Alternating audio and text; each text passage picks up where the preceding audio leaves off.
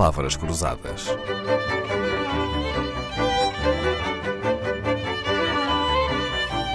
Porque quase tudo é uma questão de semântica. O convidado esta semana é um homem que tem sempre sorte duas vezes.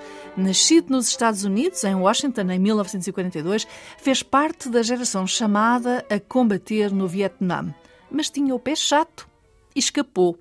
Mais tarde, a Associated Press, onde trabalhava como jornalista, quis enviá-lo como repórter de guerra, mas como tinha um filho recém-nascido, foi outra vez poupado ao Vietnã.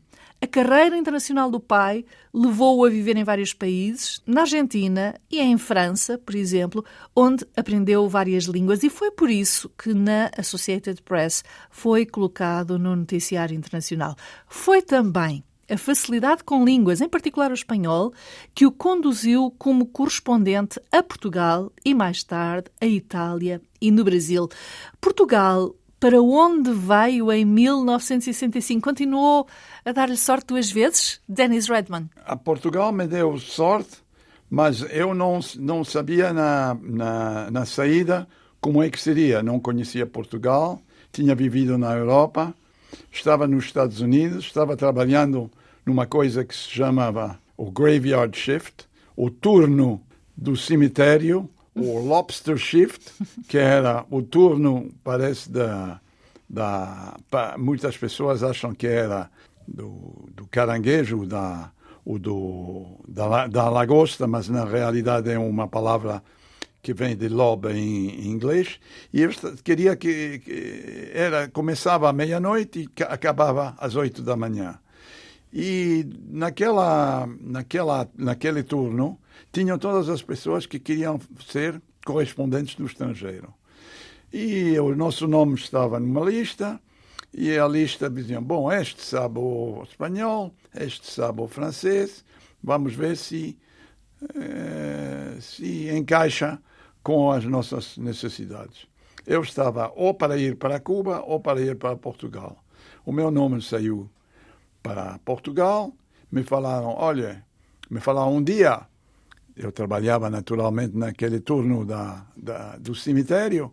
Me chamaram às nove horas no escritório dos chefes. Disseram: O senhor vai para Portugal. E, mas eu não sei português. O senhor sabe espanhol, vai aprender rapidamente. E depois ia para aprender a língua durante três semanas. Depois de três semanas, eu cheguei para Portugal e comecei a minha carreira em Portugal com falando portunhol Portunhol é uma coisa muito habitual. Eu pensava que Denis tinha tido sorte duas vezes em Portugal porque teve dois filhos portugueses. Bom, os dois filhos portugueses, um nasceu eh, na Itália, onde eu estava mais tarde, nos anos 60, e o outro nasceu no Brasil nos anos 70. Portanto, são filhos portugueses, de mãe portuguesa, mas que nasceram uh, no português uh, modelo exportação, vamos dizer. Muito bem.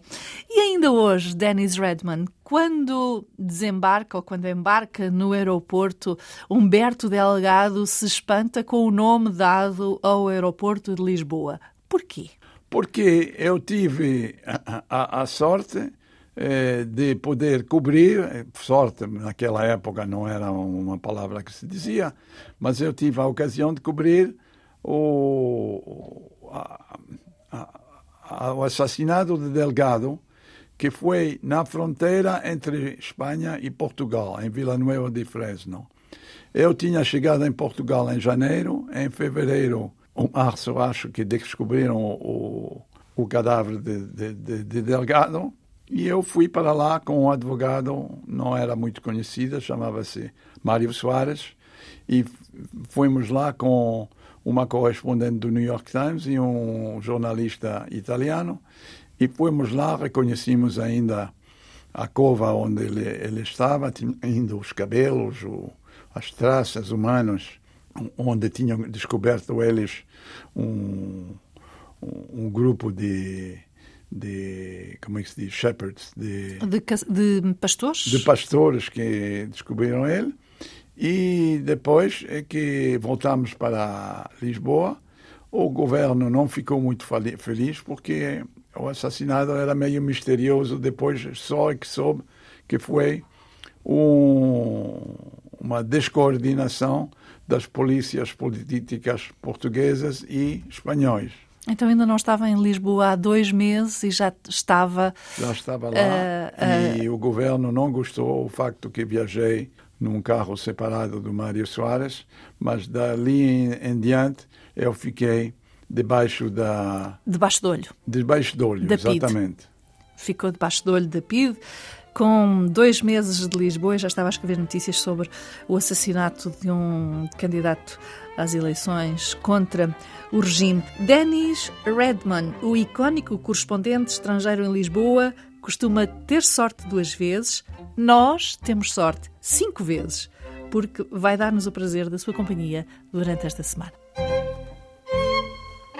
Palavras Cruzadas, um programa de Dalila Carvalho.